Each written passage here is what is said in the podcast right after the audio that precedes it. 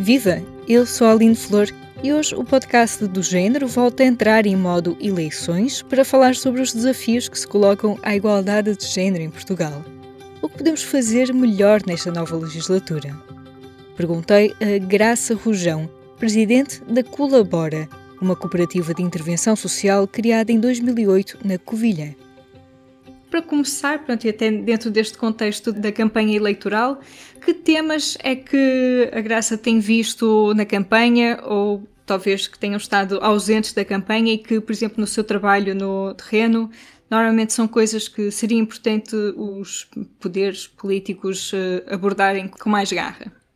Há muitos temas que têm estado ausentes da campanha e alguns também têm estado presentes, por vezes mais como chavões que se usam do que como ideias com conteúdo que haja uma intenção política de traduzir depois em práticas concretas. Ah, uma, uma das questões mais preocupantes, do meu ponto de vista,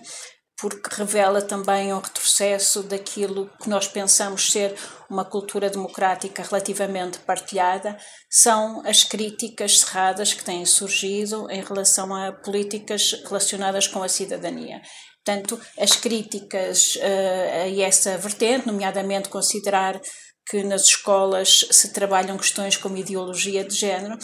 é algo absolutamente preocupante e é algo que merece um repúdio veemente e mostra também um desconhecimento muito claro, uh, quer do que é, que é a educação para a cidadania, quer do que, é que são os valores fundamentais de defesa da dignidade uh, de todas as pessoas, independentemente de serem homens, de serem mulheres, ou da sua orientação sexual ou da sua raça. E, portanto, aquilo que me parece que era muito importante ter fortemente em conta é que é importantíssimo educar para a transformação social e que é importantíssimo educar para a democracia e educar para, para uma vivência de uma cidadania plena. Uhum. Penso que essa é a questão que, no fundo, em toda a campanha mais me, me chocou. Já agora pegando nesta questão da educação para a cidadania e também porque a Colabora é uma entidade formadora de professores nesta área da, da cidadania e da igualdade de género, que feedback é que as pessoas que dão essas formações têm dos professores e professoras que aprendem convosco como abordar estes temas? Isto, já agora, o que é que são os temas que são abordados, por exemplo, na questão da, da igualdade de género nesta disciplina de educação para a cidadania e, por oposição, se calhar, esta polémica que quem trabalha esta área sabe que é infundamentada, não é? Qual é, é o feedback ignorância. que vocês têm? Pode explicar um pouco como é que isso funciona? Sim, o que, o que até acontece muitas vezes uh, com docentes que participam em ações de formação sobre a igualdade de género em contexto escolar é que uh, despertam para um sem número de questões, algumas das quais uh, fazem parte dos seus problemas cotidianos, mas outras em que nunca tinham pensado e que nunca tinham dado por elas, e quando as reconhecem, quando as passam a ver, também mudam aquilo que são as suas atitudes. Posso dar um exemplo uh, muito simples, por exemplo, nas salas de aula é muito frequente, quando se discute o que é que podem ser futuros profissionais, haver já a partir uma definição do que é que seria uma profissão de homem e o que é que seria uma profissão de mulher. Quando discute as responsabilidades de cuidado, por exemplo, perante homens e mulheres, perante pessoas idosas, perante crianças, de alguma forma passa-se imediatamente a mensagem que isso será uma responsabilidade das mulheres. Na organização dos espaços escolares, isso é uma questão que sobressai muito, há imensas raparigas que protestam pelo facto de não poderem ter acesso, serem no fundo quase expulsas até pelos próprios rapazes dos recintos uh, desportivos. Uhum. Uh, portanto, há uma data de situações cotidianas que se vivem na escola que criam tensões dentro da escola e que de alguma forma limitam rapazes e raparigas se desenvolverem em todo o seu potencial. Uhum. Aquilo que facilita a igualdade de género é desconstruir uh, estereótipos, é perceber que podemos ser muitas coisas e que essas definições prévias de papéis não fazem sentido e limitam também o potencial das pessoas. E As pessoas não se sentem tão doutrinadas. Não, não, até temos uh, uh, o feedback que temos, por norma, é muito, muito positivo. Uhum. E na Colabora já fizemos uh, formação em igualdade de género, também fazemos formações muito práticas para identificar o que é que, em termos concretos, uh, podiam ser uh, mudanças na forma de organização da escola. E não temos feedbacks negativos, muito pelo contrário. Mas já agora também, em decorrência destas polémicas que são criadas até, às vezes até com base em situações concretas, mas excepcionais em algumas escolas, vocês têm sentido alguma resistência, digamos, professores, uh, sei lá, redução das inscrições para essas formações, ou se calhar um ou outro professor que uh, levanta questões também um pouco mais resistentes, como é que se resolve, não é? As questões que têm a ver com a educação para a cidadania, que têm uh, recolhido maiores uh, resistências na nossa, uh, da nossa experiência e que têm a ver, agora falando de educação para a cidadania, tem a ver muito com a aceitação da, da diferença daquilo que foge ao padrão heteronormativo. E, portanto, a aceitação de orientações sexuais distintas tem muitas resistências e depois, num outro plano completamente distinto, uh, sobretudo as questões relacionadas com a ciganofobia, também uh, são muito difíceis de trabalhar e, e por vezes surgem também algumas algumas resistências que têm a ver com o facto de não considerarmos que os seres humanos, por exemplo, são todos iguais em direitos e em, e em deveres. Portanto, é mais, é mais nessas duas questões particulares que, que há mais às vezes resistência que e há mais debate. resistência e que são questões que estão claramente em contramão com aquilo que são noções eh, muito partilhadas, civilizacionais, digamos até, do que é que, do que, é que são direitos humanos uh, basilares. Já agora, saindo da parte mais específica da igualdade de género para também outras uh, questões sociais, a Colabora também tem trabalho, por exemplo, na área da sustentabilidade, até por estar também num, numa parte do território onde estas questões se se colocam de forma diferente. Que outras uh, uh, prioridades ou, ou, questões assim mais visíveis uh, Graça destacaria também de, uhum. do que vê a sua volta? Como é que então traria assim mais cor assim para este espectro às vezes um pouco preto e branco? É, nós temos um país muito diverso e muitas vezes as políticas públicas pecam por não terem noção, não terem em conta a diversidade do território.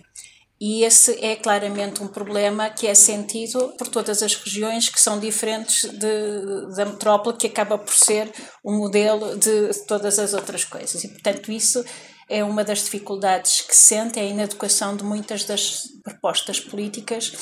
e isso causa claramente problemas a quem vive em regiões, por exemplo, como a região da Covilhã, que tem uh, uma densidade populacional diferente, que tem outras dificuldades até às vezes de acesso a alguns recursos, mas que também tem, por exemplo, um potencial ecológico uh, extraordinário. Eu acho que estas questões relacionadas, por exemplo, com os problemas uh, ecológicos, mas também as questões relacionadas com a crise mundial de cuidados que vivemos, com as questões da igualdade de género e das discriminações das mulheres estão intimamente relacionadas. Embora muitas vezes nós vejamos uma hierarquização das lutas, como se pudesse haver lutas de primeiro grau, de segundo e terceiro grau, a crise é de tal forma sistémica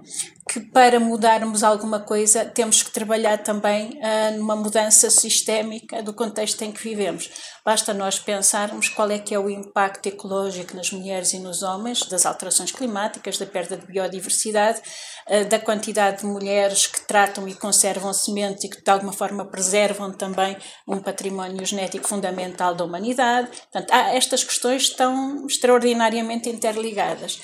E nesta questão concreta, também nos parece, e tem havido muitos sinais, em que, se por um lado há um discurso de alguma preocupação com as questões ecológicas, porque elas hoje são incontornáveis, depois continua a estar presente praticamente em todos os discursos políticos a preocupação com o crescimento económico, quando não podemos desligar o crescimento económico da degradação das condições ecológicas do planeta. Portanto, são duas questões intimamente relacionadas e não há crescimento económico sem eh, implicar um aumento do consumo de recursos. Portanto, no fundo, há discursos de alguma forma contraditórios e há aquilo que se chama o, o greenwashing, não é? Que no fundo é pintar de verde para parecer que se muda alguma coisa, mas continuamos, quer dizer, nós apostamos mais em energias renováveis, mas aumentamos o consumo energético, pensamos em produtos ecológicos, mas, mas conseguidos à custa de quê? Acabam por ser operações muito mais cosméticas do que transformação sistémica um sistema que é um sistema muito baseado no crescimento económico contínuo, numa lógica capitalista de acumulação e que se permite funcionar assim muito à custa do esforço que recai sobre as mulheres nomeadamente todo o esforço do trabalho que não é trabalho pago, seja o trabalho doméstico, eh, seja o trabalho de cuidado, que é feito gratuitamente, sobretudo pelas mulheres, não exclusivamente, mas sobretudo pelas mulheres. Uhum. Vamos ter eleições no final de janeiro, depois poderemos ter um governo completamente novo ou mais ou menos novo. Se pudesse elencar três desafios, ou se calhar pela positiva, três oportunidades que, que, que pudesse recomendar, o que é que acha que podia ser importante, assim, três medidas concretas que poderiam uh, ajudar a trazer também esta melhoria da igualdade e como também esteve a falar agora que também pudesse ser mais sistémica e não só cosmética. Bem, a questão é muito difícil, mas... Sim, as áreas são muito, muito abrangentes. Sim, mas tentando responder, eu penso que uma questão que devia ser prioritária é colocar o cuidado no centro, o cuidado da vida e a sustentabilidade da vida uh, no centro de tudo aquilo que são as nossas preocupações, as nossas políticas e as nossas ações. E colocar uh, o cuidado da vida no centro significa, por exemplo, desprivatizar o cuidado, em vez de ele ser, uh, ter o peso que tem na esfera doméstica, ser também partilhado de forma mais equitativa por todos aqueles atores que o podem partilhar, nomeadamente aumentando o cuidado público, a prestação de cuidados públicos, mas também criando espaço para o cuidado comunitário. Portanto, quanto maior for o peso dos cuidados que recai sobre as famílias, mais difícil é, para um lado, para elas assegurarem os cuidados e sabendo nós claramente que dentro das famílias são as mulheres, as mães, as tias, uh, as cunhadas, as avós, que assumem a fatia do cuidado, portanto, quando nós dizemos que são as famílias que assumem dentro das famílias,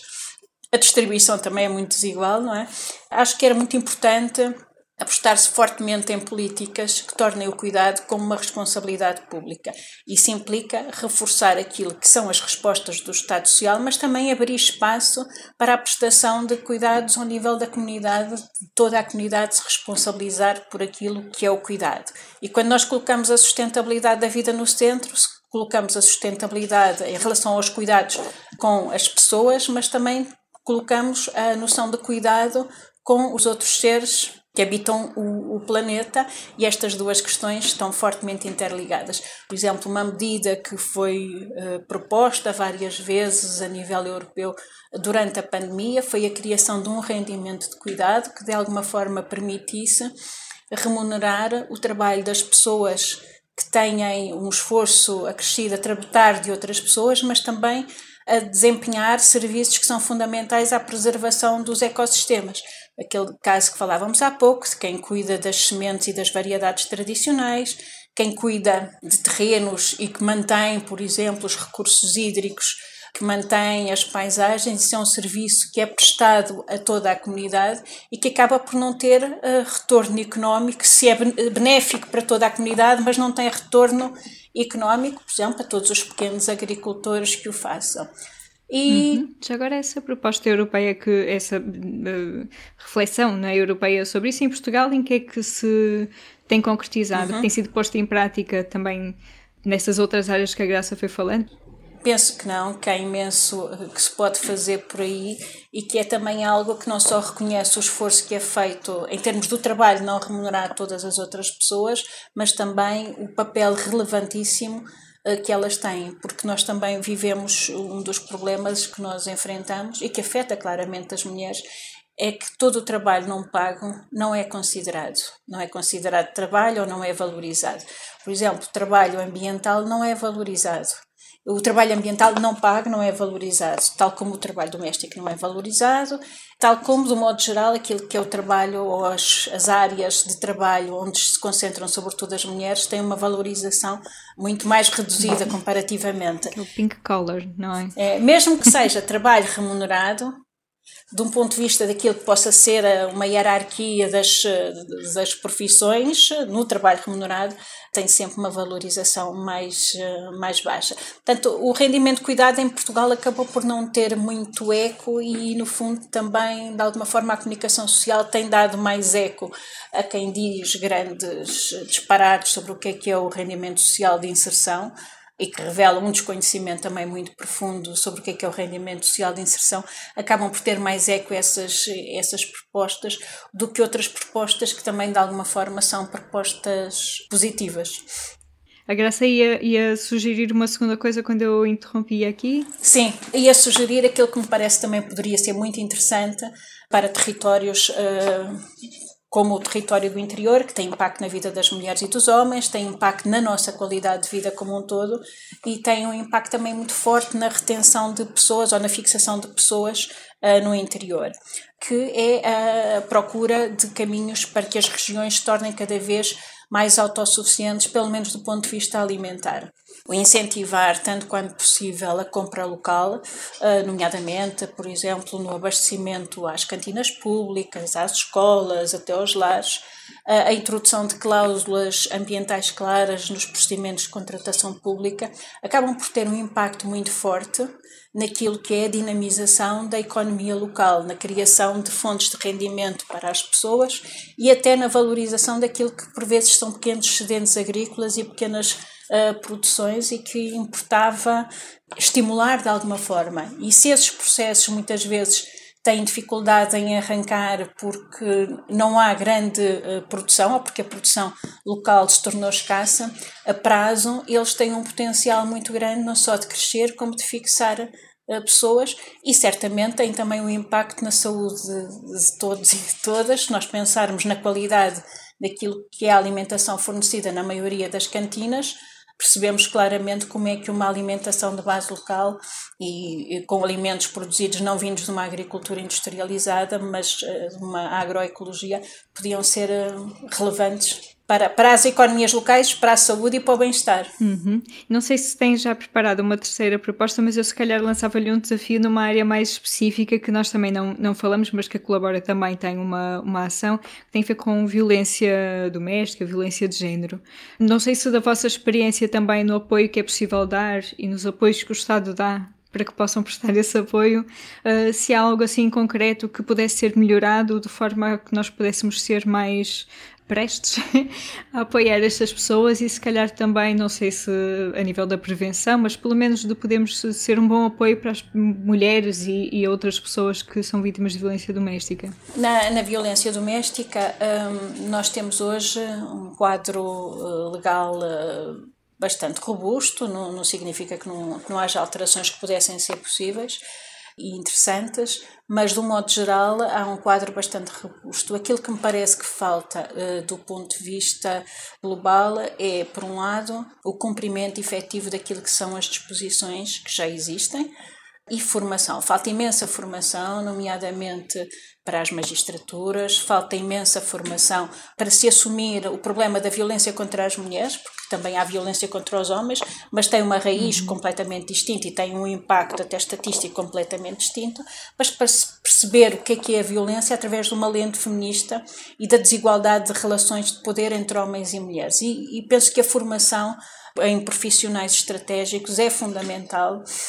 até porque muitas vezes o que nós sentimos é que os testemunhos das vítimas não são valorizados. E como não são valorizados, são remetidos para uma esfera privada, para uma pequena rixa, depois hum, torna muito mais difícil o processo. Acabam por culpabilizar uh, a pessoa que já é vítima uma dificuldade muito prática com que nós nos confrontamos, para além das, das dificuldades às vezes que nós pensamos que a formação podia de alguma forma atenuar, tem a ver com a existência, o facto de em Portugal existe um parque de habitação pública muito, muito reduzido, até mesmo em termos europeus, a dimensão do nosso parque de habitação pública é muito reduzido. E algo que nós sentimos muita falta é a existência de uma bolsa de habitação uh, para vítimas de violência doméstica que possa responder a necessidades de um ano, um ano e meio e que possa, de alguma forma, em momentos críticos, uh, ser efetivamente uma resposta. Por exemplo, o caso da Covilhã, que é uma cidade com uma percentagem muito, muito elevada de jovens universitários, a procura de habitação também uh, é elevada, os preços são bastante elevados e isso torna muito mais difícil uh, os processos de libertação de situações uh, que aprisionam as mulheres e que são atentadas às suas vidas. Portanto, eu era capaz de até que selecionar assim duas áreas, seria mesmo a formação, sobretudo de advogados uh, e também das magistraturas, e por outro lado a existência de um parque habitacional. De qualquer modo, foi dado um passo muito importante nos últimos anos e que importava continuar a aprofundar, que tem a ver com a territorialização das respostas. E este é um exemplo claro como políticas que sejam desenhadas a pensar na diversidade dos territórios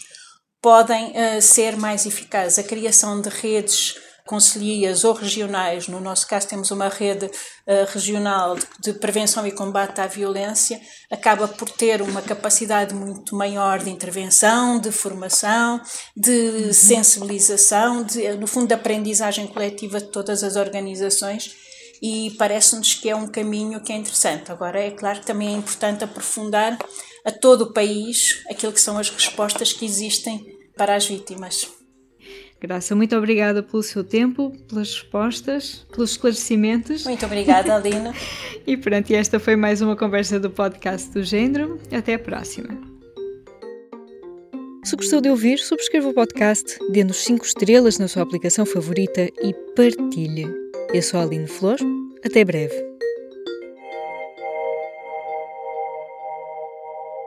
O público fica no ouvido.